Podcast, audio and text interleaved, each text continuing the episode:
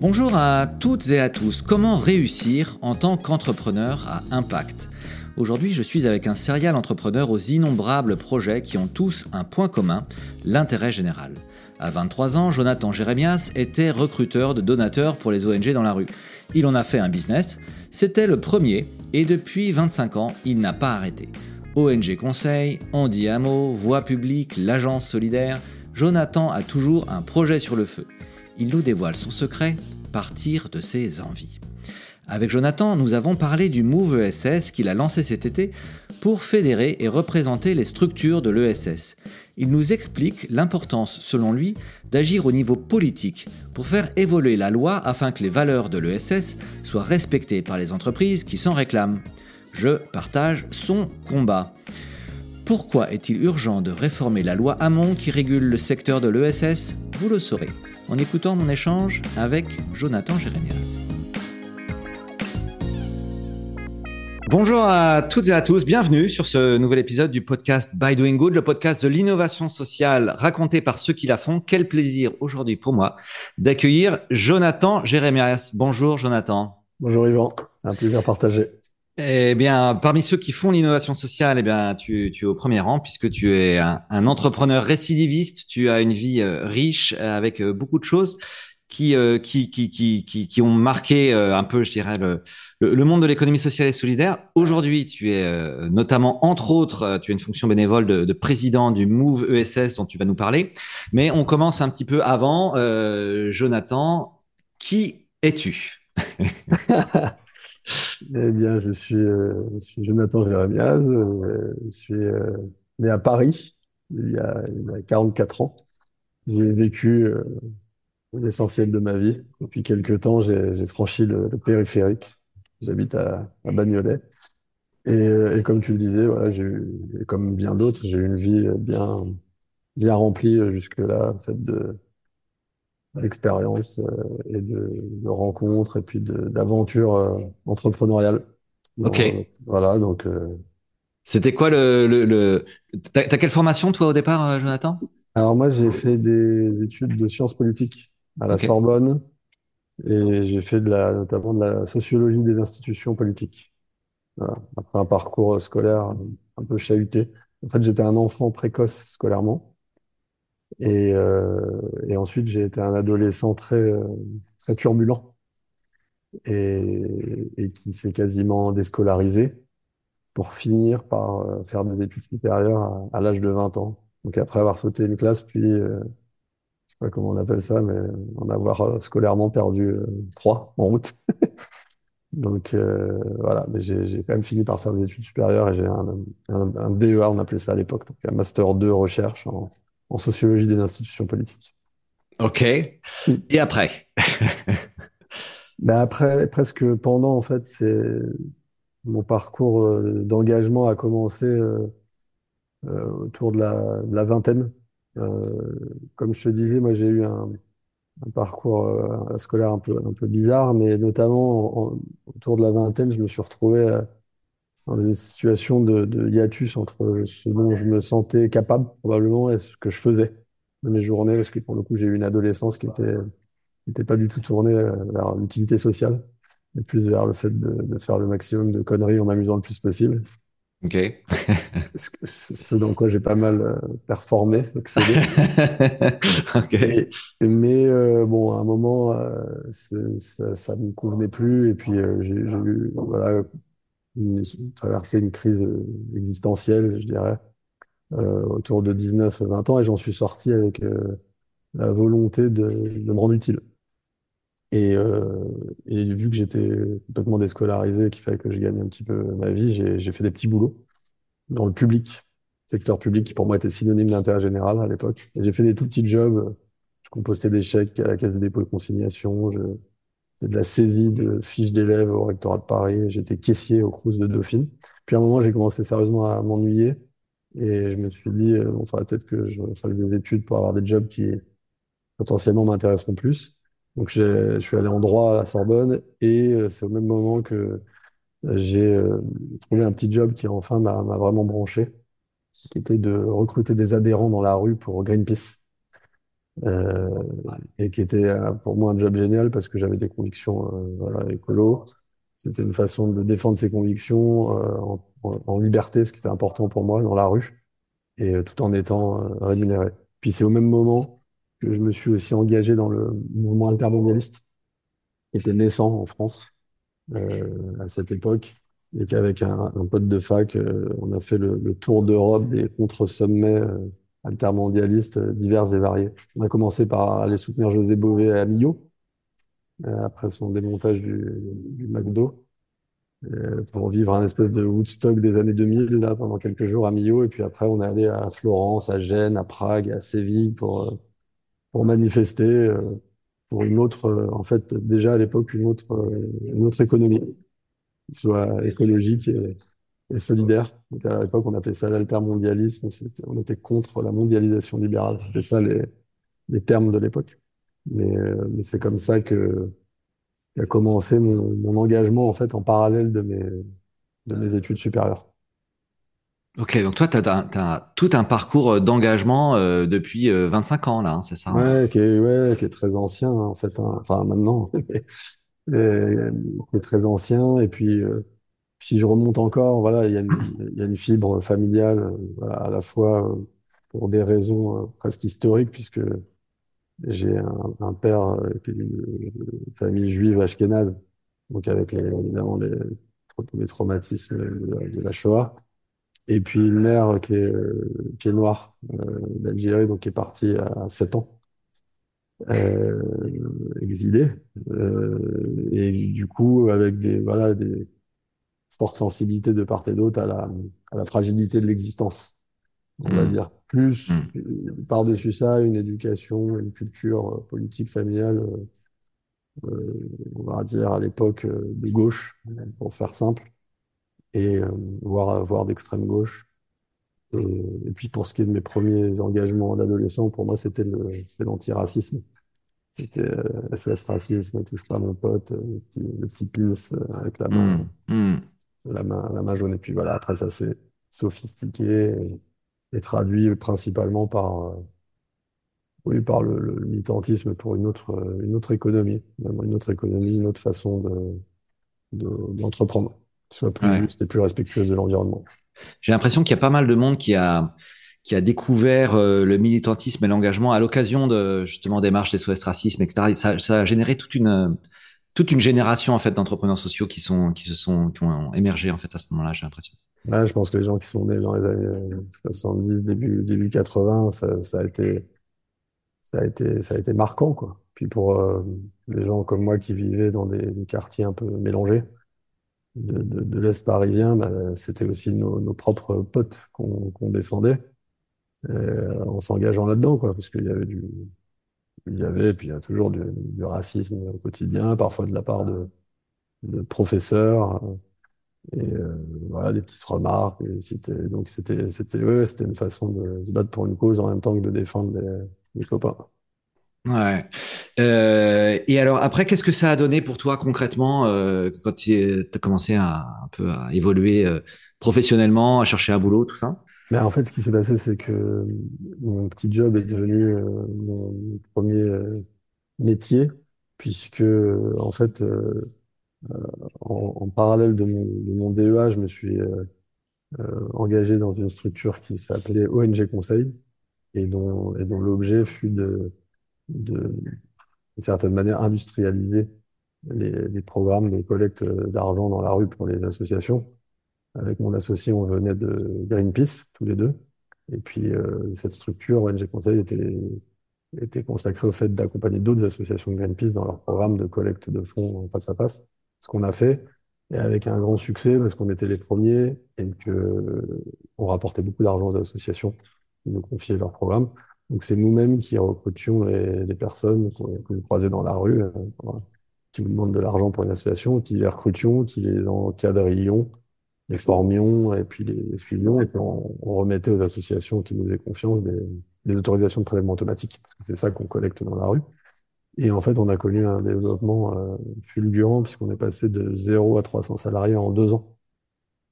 Et moi, à l'époque, j'avais 24 ans. et j'étais en train de finir mon DEA de sociologie de l'institution politique. Donc, euh, j'ai euh, voilà, j'ai découvert sur le tas le métier de, enfin, le métier. Probablement que j'avais des, voilà, des prédispositions pour l'entrepreneuriat, le management, la communication, et qui se sont révélées euh, à ce moment-là, à l'occasion de cette expérience euh, particulièrement forte sur le, sur le plan entrepreneurial. Donc ça, c'était ma première structure. C'est une structure qui existe, ça, ça existe encore, euh, ONG Conseil? Enfin, les, gens qu'on voit dans la rue, c'est toujours eux ou c'est, ça a changé? Non, ça n'existe plus. C'est une structure a- que moi j'ai quittée en 2019 suite à un long désaccord avec mon associé sur justement le modèle d'entreprise et, euh, et que j'ai quitté et qui a été liquidée trois ans plus tard, en 2022. Mais, euh, mais heureusement, euh, entre-temps, une, une autre structure avait, avait démarré qui s'appelle l'Agence Solidaire et, euh, et que je co-gère avec euh, euh, deux associés qui sont euh, deux anciens directeurs généraux de ONG Conseil. Donc en fait, l'aventure s'est poursuivie sous une autre euh, forme et c'est une entreprise qui, est- qui à nouveau, là, aujourd'hui, est, est leader de ce, de ce marché-là avec, euh, avec euh, plus de 200 salariés et, et partout en France et qui est une entreprise de l'ESS agréée euh, ESUS, entreprise solidaire d'utilité sociale, donc particulièrement engagée sur euh, les enjeux d'utilité sociale et de partage, partage de la valeur et de la, et de la gouvernance. Ok. Voilà, donc euh, ça c'est ma première casquette, je dirais. Et puis euh, une- quelques années après la création d'ONG Conseil, euh, j'ai aussi créé une structure qui s'appelle Voix publique, euh, avec celui qui était directeur d'ONG Conseil Canada et qui euh, est spécialisé, qui est une agence de communication spécialisée dans la mobilisation citoyenne en face à face. Donc là, c'est pas pour collecter de l'argent, mais c'est pour accompagner les, les citoyens dans leur passage à l'action concrète pour une cause d'intérêt général. Et notamment, on fait des grandes campagnes d'ambassadeurs du tri des déchets en porte-à-porte, Ok. Euh, mandatés par les collectivités locales. On livre des poubelles de, tri et euh, on explique aux gens comment s'en servir et on est évalué en, tonnes de, déchets euh, économisés. Et là, c'est une structure qui est un peu sœur jumelle de, l'agence solidaire, puisqu'elle emploie à peu près de, voilà, de, de 100, 300 personnes. Et, c'est également une entreprise de l'ESS agréée ESUS. Voilà, Ouais, c'est deux, deux structures qui, euh, qui embauchent énormément de jeunes, en fait, hein, c'est ça, hein. Ouais, que la alors moyenne là, d'âge des salariés, euh, ça doit pas être très élevé, hein. moins, moins jeune maintenant, parce que ça s'est professionnalisé. Donc maintenant, il y a des gens dont c'est vraiment le métier, qui sont en CDI long ou en CDI. Donc je dirais que maintenant, la moyenne d'âge, c'est la trentaine. quoi. Alors qu'avant, c'était Ah plutôt ouais, la 20, 25e, euh, il y a, il y a une vingtaine d'années quand, quand ça a démarré. d'accord, ouais, ok. Voilà, donc moi, c'est ça, c'est tout un, un parcours euh, d'engagement dans, le- je dirais, ouais, la, la, mobi- la communication, la mobilisation citoyenne et la, et la collecte de fonds avec des, comme véhicule des modèles euh, d'entreprise sociale. D'accord, ok.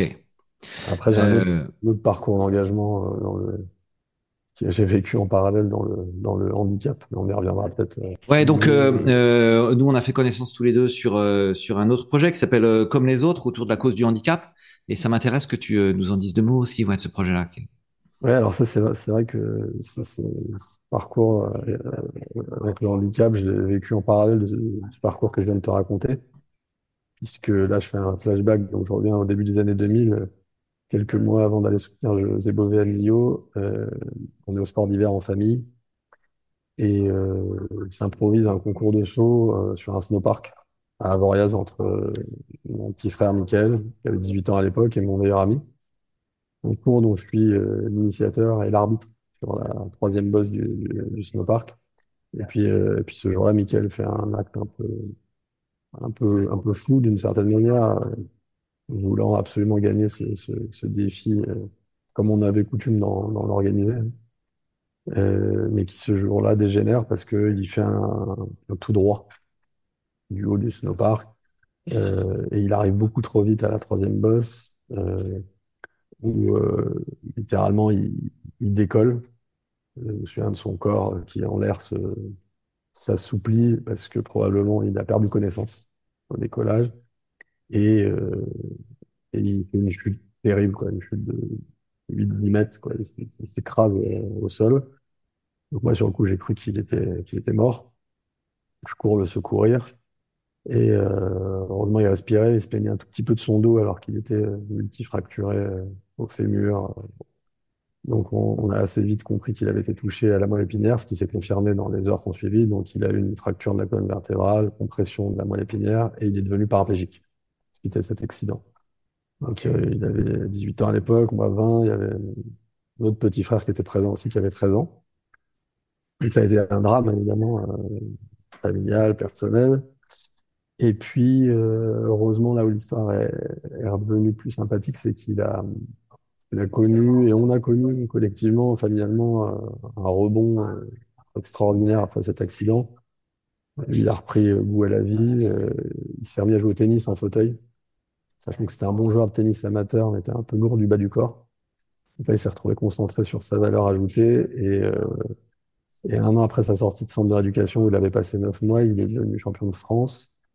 Et, euh, quatre ans après son accident, il était aux Jeux paralympiques d'Athènes, médaillé de bronze en simple et d'argent en double. Et l'année suivante, cinq ans après son accident, il était, euh, champion du monde en simple et en double, numéro un mondial. Puis ensuite, ça a été un des plus grands champions de l'histoire du handisport français. Multimédaille aux Jeux paralympiques, euh, porte-drapeau de la délégation française aux Jeux de Rio. Puis là, il est chef de la délégation euh, paralympique pour euh, Paris 2024. Donc c'est aussi un, ça reste un grand ambassadeur de la, de la cause du handicap et du handisport.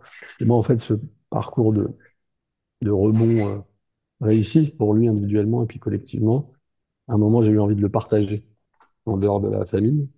Et ça a donné naissance à deux autres entreprises sociales de l'ESS, donc euh, Agrézius également, euh, Andiamo, qui accompagne les sportifs de haut niveau handicapés dans leur carrière en leur trouvant des sponsors et notamment et qui organise des événements de sensibilisation au handicap par le sport. Et euh, l'association comme les autres, par laquelle on s'est on s'est connus, euh, toi et moi, dans laquelle Big Loom avait organisé un, un super hackathon et, euh, et qui accompagne des personnes handicapées moteurs après un accident dans leur parcours de reconstruction après l'accident, notamment par la pratique du sport et des sensations fortes.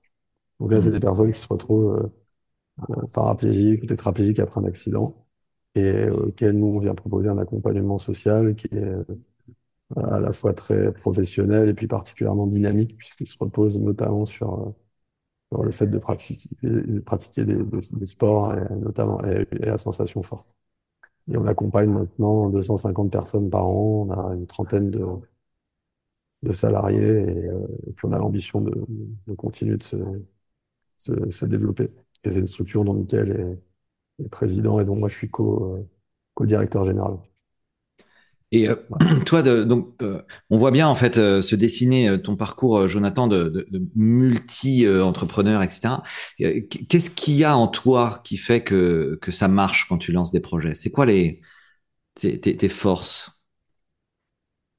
Bon, je mets de côté, les, je pense, les qualités qui sont nécessaires pour le job de, de management, de rigueur, de gestion, de communication, etc. Je pense que ce qui peut peut-être me distinguer, euh, expliquer pour partie mon parcours, c'est ce que j'appellerais la, détermination. Et, le, fait de...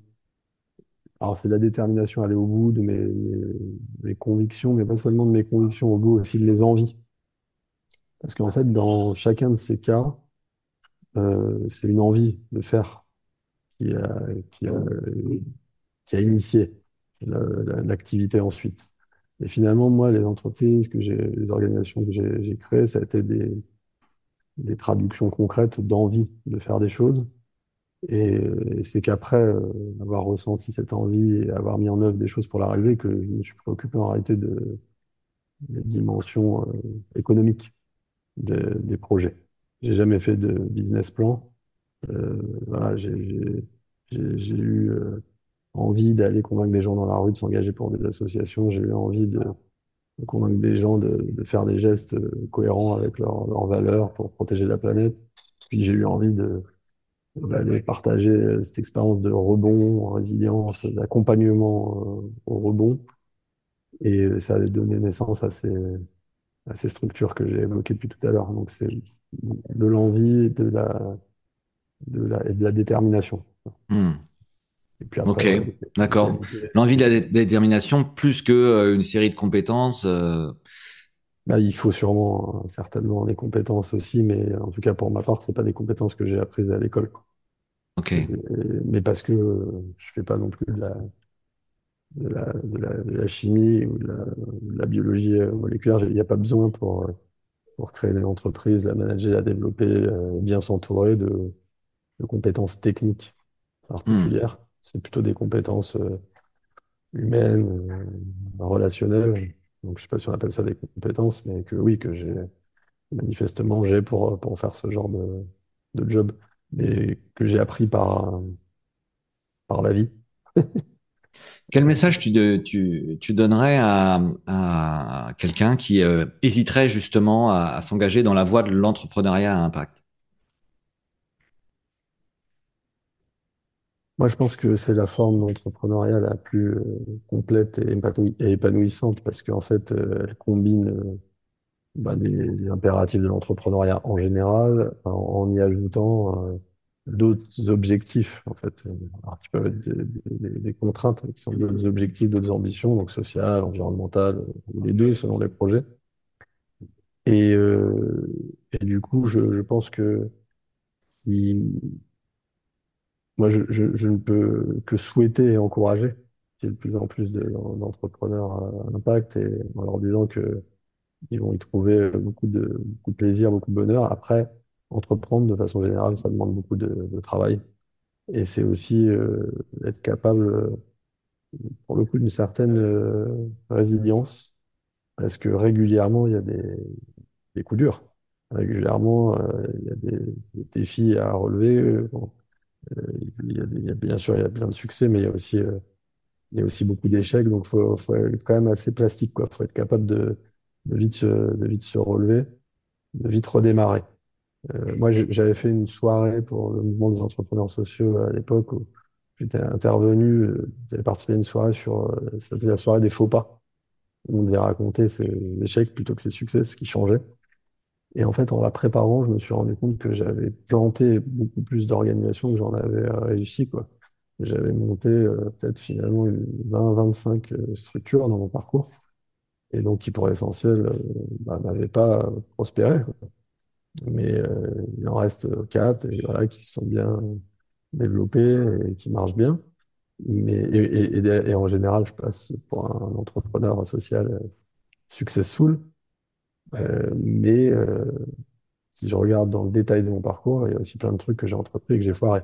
Mais je les avais, je les avais, et ça, je pense que c'est, c'est une des qualités de l'entrepreneur aussi, c'est nécessaire, c'est que je les avais oubliés, en fait. Je m'étais, je m'étais concentré sur, sur le positif et j'avais quasi euh, oublié, occulté euh, euh, les échecs, quoi. Mais donc, il faut, voilà, faut aussi euh, être capable de, ouais, de, de vite repartir quand on, quand on s'est foiré, quoi. Si on veut se, Hmm. si on veut entreprendre, être entrepreneur, quoi. Puis il faut avoir des envies, il faut avoir des envies. Il faut pas y aller en se disant, tiens, euh, j'aimerais bien faire des trucs euh, utiles, bien, qu'est-ce que je pourrais faire? Ça, j'y crois pas trop. En tout cas, j'y crois. À la limite, dans, si on cherche un job dans une, dans une boîte comme euh, salarié, comme employé, ça oui, pourquoi pas. On peut faire son marché comme ça. Mais entreprendre, euh, c'est c'est beaucoup plus exigeant d'une certaine manière euh, psychiquement, je pense, pour tenir. Et du coup, il y a intérêt à ce que la détermination, la conviction soient particulièrement profondes. D'ailleurs, moi, j'étais frappé quand j'avais recruté mes, administrateurs pour le, mouvement des entrepreneurs sociaux que j'avais présidé entre 2017 et 2020, de à quel point euh, il y avait une, proportion très forte chez eux de, de- d'accidentés de la vie.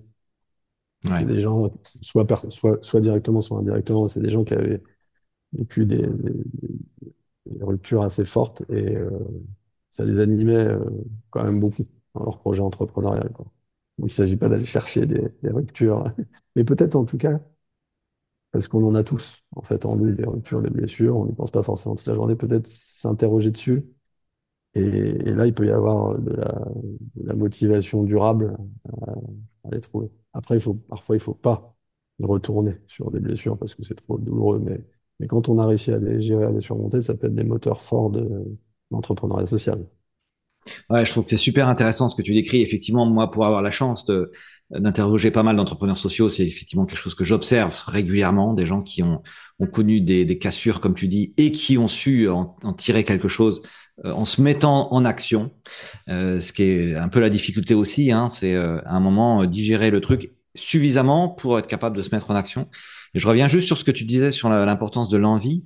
Euh, moi, mon expérience d'entrepreneuriat, c'est aussi de, de savoir ce dont on a envie soi-même et accepter que euh, parfois, en tant qu'entrepreneur, on prend les, les, des décisions pas uniquement dans l'intérêt de l'entreprise, mais aussi bah, tout simplement dans son intérêt à soi. Enfin, moi, je me dis, euh, tu vois, euh, il se trouve que je suis quelqu'un qui euh, n'aime pas trop euh, prendre la parole en public, etc. Et, et c'est un truc, je sais que il faudrait que je travaille là-dessus parce que ça serait bon pour mon entreprise, ça serait bon pour Big Bloom, etc. Mais en même temps, c'est pas la personne que je suis.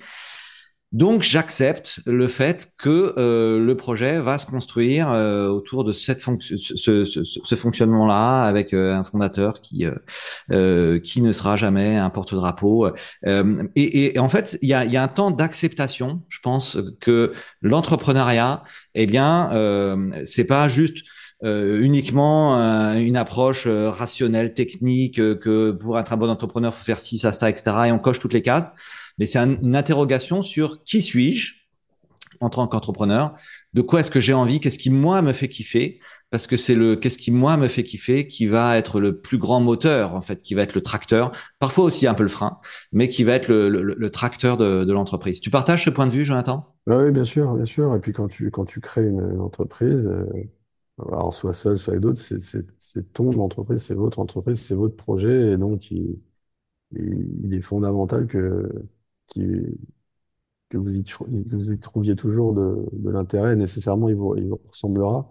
Et on n'a pas le devoir d'être des euh, super-héros de l'entrepreneuriat parfait qui cochent euh, toutes les cases. Et puis par ailleurs, il n'y a pas que la vie professionnelle euh, dans la vie. Euh, et, aussi, il n'y a pas que la vie publique. Il y a, la vie, y a la vie privée, il y a, il y a l'intime, qui mérite tout autant, voire à mon avis, encore plus d'attention pour être, pour être réussi. Euh, parce qu'on y a encore plus, en tout cas, par, exemple, quand on fait des enfants, on y a encore plus de responsabilités, à mon avis. Et, euh, et puis, je trouve que on est aussi à une époque où il y a une énorme pression de la, communication, de la mise en scène de, de soi, de, de, parler de la prise de parole en public, c'est une chose, mais il y a aussi les, les réseaux sociaux. Euh, bon, en fait, euh, ça n'est pas obligatoire. Qu'on pourrait très bien, on peut très bien s'en passer, on peut mener des projets euh, entrepreneuriaux, on en mène depuis la nuit des temps, euh, bien avant Facebook, Twitter euh, et autres, et, ça, ça a construit euh, l'humanité telle qu'on l'a connue quand on est né, c'est-à-dire pas mal de choses qui, se sont, et, des, magnifiques qui, ont été faites, réalisées, produites, sans toute cette tout ce cirque aussi, quand même, communicationnel, quoi. Donc, euh, je pense qu'il faut aussi euh, être capable de, de, de faire un petit pas de côté et de, et de calmer le jeu un peu sur les, les likes euh, et autres euh, Ouais. recherches un peu, un peu, un peu finalement, quand tu, quand tu les creuses, euh, vide, vide de sens, quoi. Vaut mieux aller euh, allons à la rencontre de l'autre en vrai pour, euh, pour trouver du, du bonheur euh, plus profond. Aller à la rencontre de l'autre, c'est magnifique ça. Euh, tu nous parles d'une Move ESS, euh, Jonathan? C'est quoi le, quoi le projet? Comment est-ce qu'il est né? Et euh, comment tu vois les choses, toi? Non, C'est mon dernier engagement en date.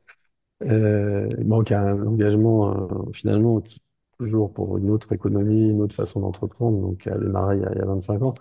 Moi, j'ai rejoint le mouvement des entrepreneurs sociaux il y a une dizaine d'années, voilà, dans lequel j'ai milité, j'ai présidé entre 2017 et 2020, qui s'est transformé ensuite en mouvement Impact France, dont je suis resté le porte-parole euh, dans les institutions de, l'ESS entre 2020 et 2023.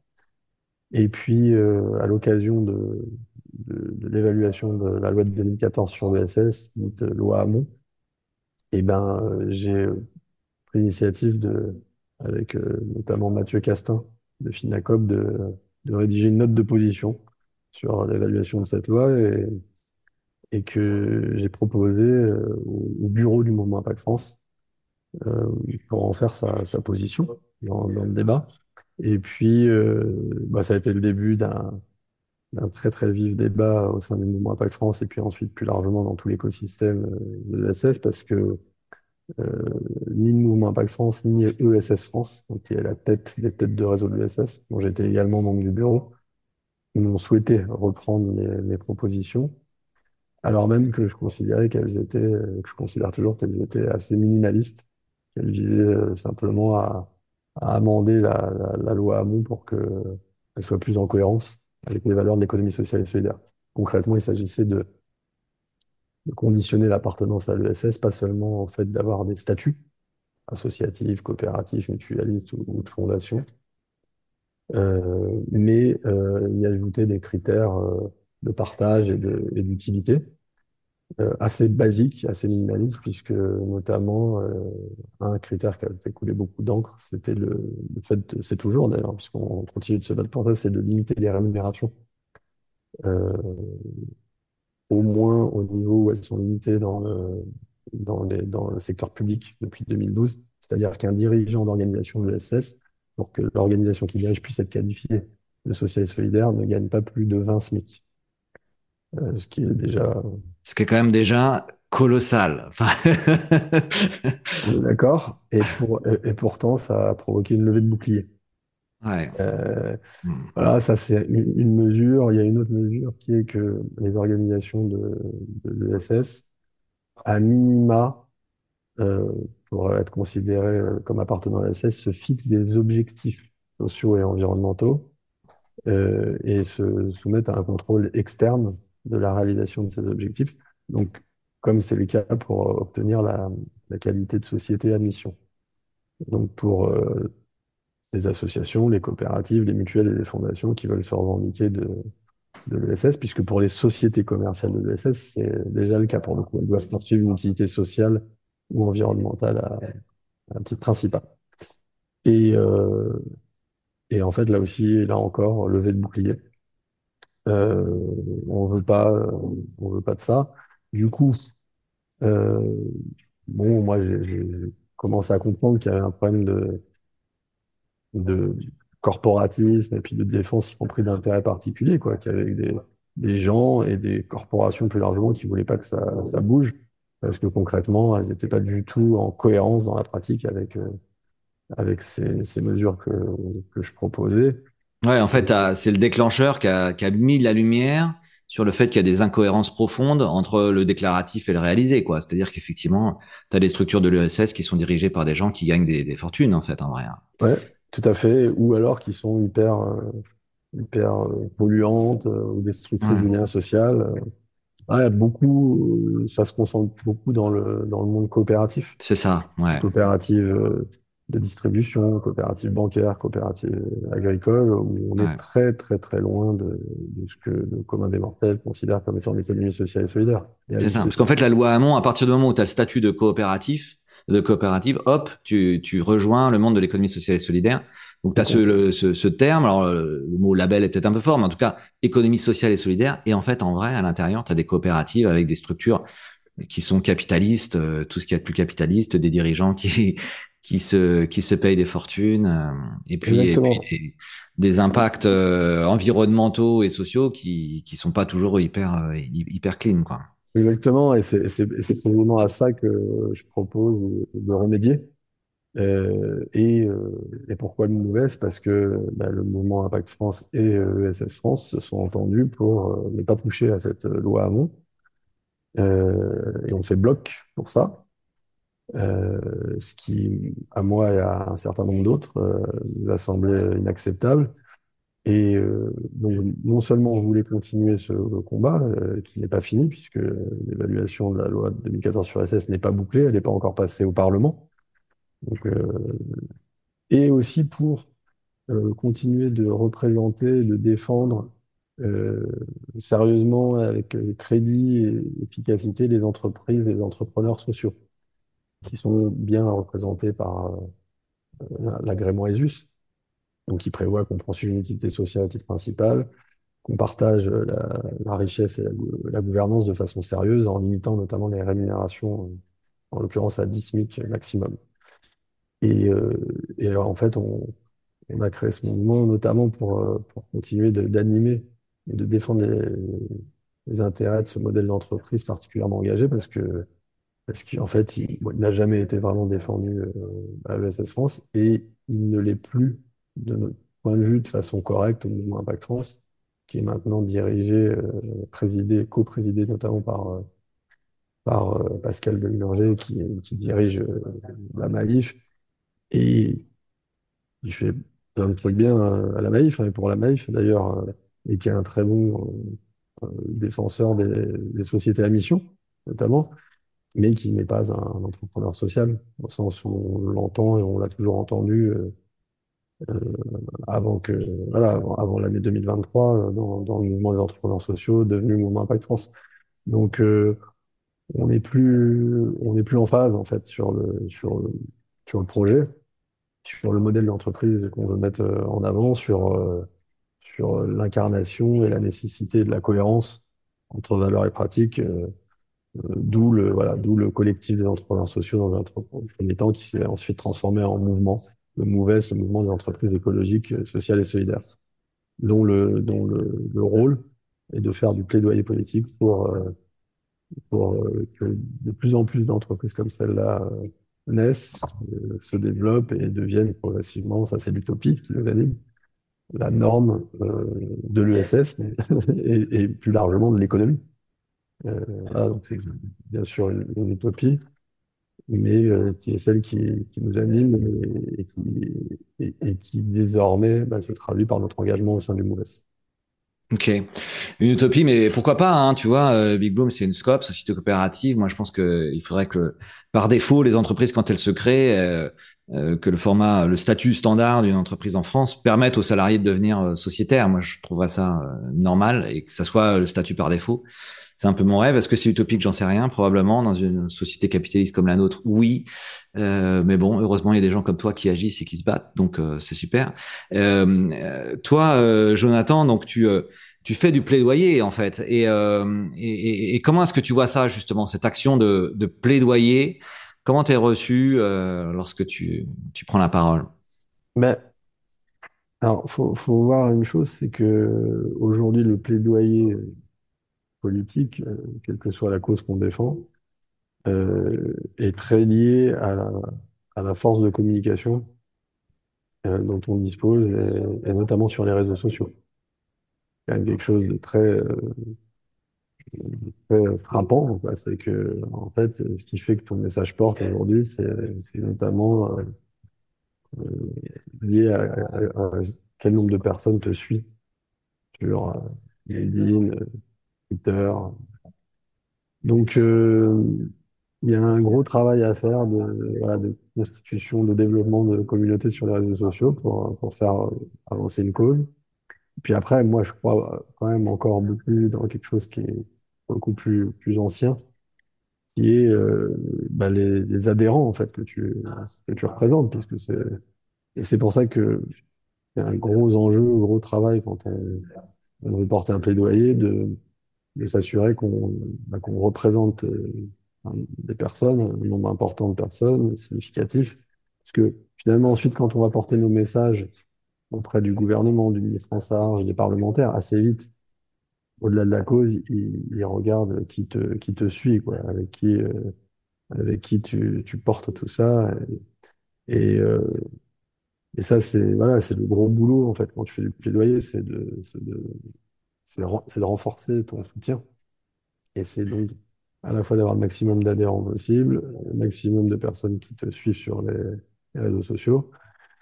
Et puis, évidemment, avoir un message bien pensé, bien, bien construit, mais quelque part, euh, le message le mieux argumenté, construit et juste, il passera pas le mur du son du plaidoyer si, euh, si t'es pas forte sur, sur LinkedIn, Twitter, euh, et si t'as pas un nombre d'adhérents conséquent. Donc c'est un, donc c'est un travail qui doit être fait euh, en parallèle, c'est augmenter sa, sa communauté et puis euh, continuer de, évidemment de muscler sur le fond ton, ton message. Et c'est ça qu'on fait euh, au MOVES depuis, Hmm, depuis sa création, quoi. hmm, C'est à ça hmm. qu'on consacre essentiellement notre, notre temps et notre énergie.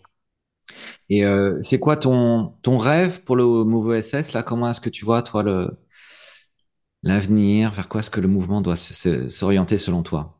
Bah, d'abord, rassembler le maximum d'entrepreneurs et d'entreprises euh, écologiques, sociales et solidaires. Donc, notamment, nous, là, on a un objectif qui est de rassembler la communauté des, des ESUS, donc des entreprises agréées, euh, entreprises solidaires d'utilité sociale, parce que c'est des critères euh, correspondent parfaitement aux critères d'adhésion au MOES. Donc les ESUS, les organisations reconnues d'utilité publique aussi, euh, parce qu'elles ont des, aussi des critères de limitation de rémunération euh, qui se rapprochent de ce qu'on propose. Donc euh, là, c'est vraiment euh, qu'il y ait le maximum de ces organisations qui se reconnaissent dans notre mouvement et, euh, et qui nous rejoignent pour, le, pour, pour renforcer ces capacités d'action. Et puis en plaidoyer, bah, à court terme, euh, le- mon, rêve, ce serait que euh, on réforme la loi Hamon, qui est une loi ESS 2, qui reprenne nos propositions, et que pour appartenir à l'ESS, bah, une organisation euh, soit tenue de limiter ses rémunérations euh, raisonnablement, de se fixer des objectifs sociaux environnementaux, d'associer euh, des salariés et une autre de ses parties prenantes à, sa gouvernance, pour les principales mesures ce qui n'est pas nécessairement aujourd'hui le cas pour appartenir à l'ESS. Et puis, et puis ensuite, à moyen, moyen terme, c'est, c'est surtout que, que les, pour le coup, les entreprises sociales, et, et donc euh, notamment agréées ESUS, eh ben, aient beaucoup plus d'avantages qu'elles n'en ont aujourd'hui et qu'elles soient beaucoup mieux connues euh, par la population des, des consommateurs citoyens. Donc à la fois plus d'avantages de, de, de la part de la puissance publique, et puis une, une bien plus grande connaissance euh, dans le, dans, dans la société dans son ensemble pour qu'elle soit, à chaque fois qu'elles sont sur un marché, préférées par rapport à des entreprises qui sont moins contributives, euh, moins au service de, de l'intérêt général. Et euh, parce que, in fine, euh, assez indépendamment de la législation, ce qui compte, c'est que ces, entreprises soient choisies par les, par les consommateurs Ouais. et, et où euh, que, que les bénéficiaires euh, se tournent vers ce type de- d'entreprise plutôt que d'entreprise à, à modèle euh, plus capitalistique et moins tourné vers, vers l'intérêt général. Ouais. Donc il y a tout un sujet de sensibilisation des consommateurs, des clients, euh, qu'on soit en B2C ou en B2B, euh, autour des enjeux de l'économie sociale et solidaire. Euh, Jonathan, on arrive au, au terme de cet échange. Tu sais, moi j'ai une, une question euh, rituelle que j'a- j'a- j'apprécie beaucoup. On a pas mal parlé de toi, euh, mais euh, voilà une question complémentaire. euh, Nous chez Big Bloom, on croit profondément au pouvoir de la rencontre. C'est d'ailleurs euh, pour l'essentiel ce qu'on fait. En fait, on organise des événements d'intelligence collective où des gens se rencontrent, travaillent ensemble et se rencontrent. Euh, Est-ce que tu aurais la gentillesse de nous raconter, toi, Jonathan, une rencontre qui a euh, changé ta vie?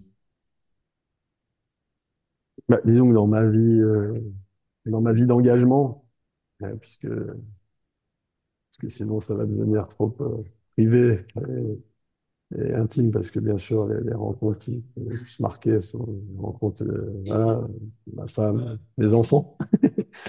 Mais euh, dans mon parcours d'engagement, euh, mon professeur d'économie, quand j'étais étudiant en droit, s'appelle Léo Dayan, et qui était un professeur d'économie assez original, puisqu'il alors, il enseignait les classiques, mais euh, il avait toute une partie de son cours qui était euh, dédiée à l'économie sociale et solidaire et au développement durable.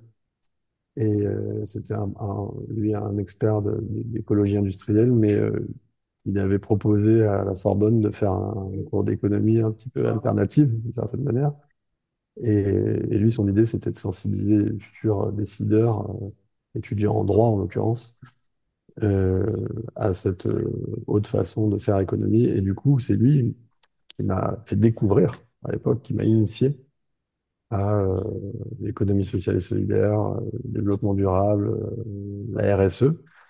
Et, euh, et c'est à l'occasion de son, de son cours d'économie euh, que je suivis en, en TD, en travaux dirigés, que j'ai euh, fait un exposé sur les manifestations de, de- contre le sommet de l'OMC à Seattle, en, en novembre 99 et qui m'ont fait connaître, en fait, découvrir le, mouvement altermondialiste qui est, dont on dit parfois qu'il est né à l'occasion de ces manifestations-là. Et donc, du coup, euh, C'était vraiment euh, une rencontre assez déterminante parce qu'à la fois, euh, a donné lieu à une initiation euh, théorique à ces sujets. Elle a mis des mots sur moi, ce qui m'attirait, m'animait. Puis en plus, c'était quelqu'un euh, d'extrêmement voilà, sympathique, chaleureux, avec qui j'ai pu échanger euh, au-delà des cours qu'il donnait. Et, je pense que, oui, très probablement, il a, il a, il a été une, rencontre déterminante dans mon, dans mon parcours d'engagement. Après, il y en a d'autres qui me viennent parce qu'évidemment, c'est pas une seule rencontre mais, euh, mais oui, lui, c'était voilà, un, prof, euh, lui-même militant et engagé, qui m'a donné envie de, de, de, approfondir cet engagement et puis qui vraiment qui a mis du, du concret, pratique et aussi euh, sur le plan, euh, sur le plan euh, intellectuel. L'importance des profs. Ouais, d'ailleurs, voilà, l'importance des profs euh, qui, euh, qui aussi euh, ouvrent des, des portes, des fenêtres et font réfléchir les, les étudiants. ouais, c'est un, Merci. c'est un métier, euh, bon, on en parle pas mal en ce moment parce que c'est un métier euh, inquiet et parce que secoué, euh, menacé et voire, euh, et voire pire. Euh, et je pense que c'est un métier fondamental d'ailleurs. C'est terrible parce que bon, il y a, ceux qui nous ont marqués, dont on se souvient, et puis il y a, tous les autres qu'on oublie, alors qu'ils nous ont transmis beaucoup de ce qu'on de ce qu'on sait. Donc c'est non, non, c'est un, métier euh, clé et, et qu'il faut soutenir, évidemment. Merci beaucoup, Jonathan, pour cet échange. Merci à toi, Yvan. Bonne fin de journée. Bonne fin de journée. À bientôt.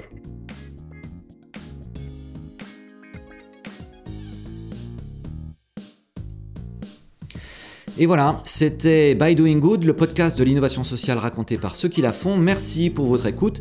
J'espère que cet échange vous aura inspiré et donné envie, vous aussi, de vous engager pour l'innovation sociale. Si c'est le cas, n'hésitez pas à vous abonner et à mettre 5 étoiles sur Spotify ou Apple Podcast. Rendez-vous sur www.bigbloom.org pour découvrir tous nos prochains hackathons solidaires à venir.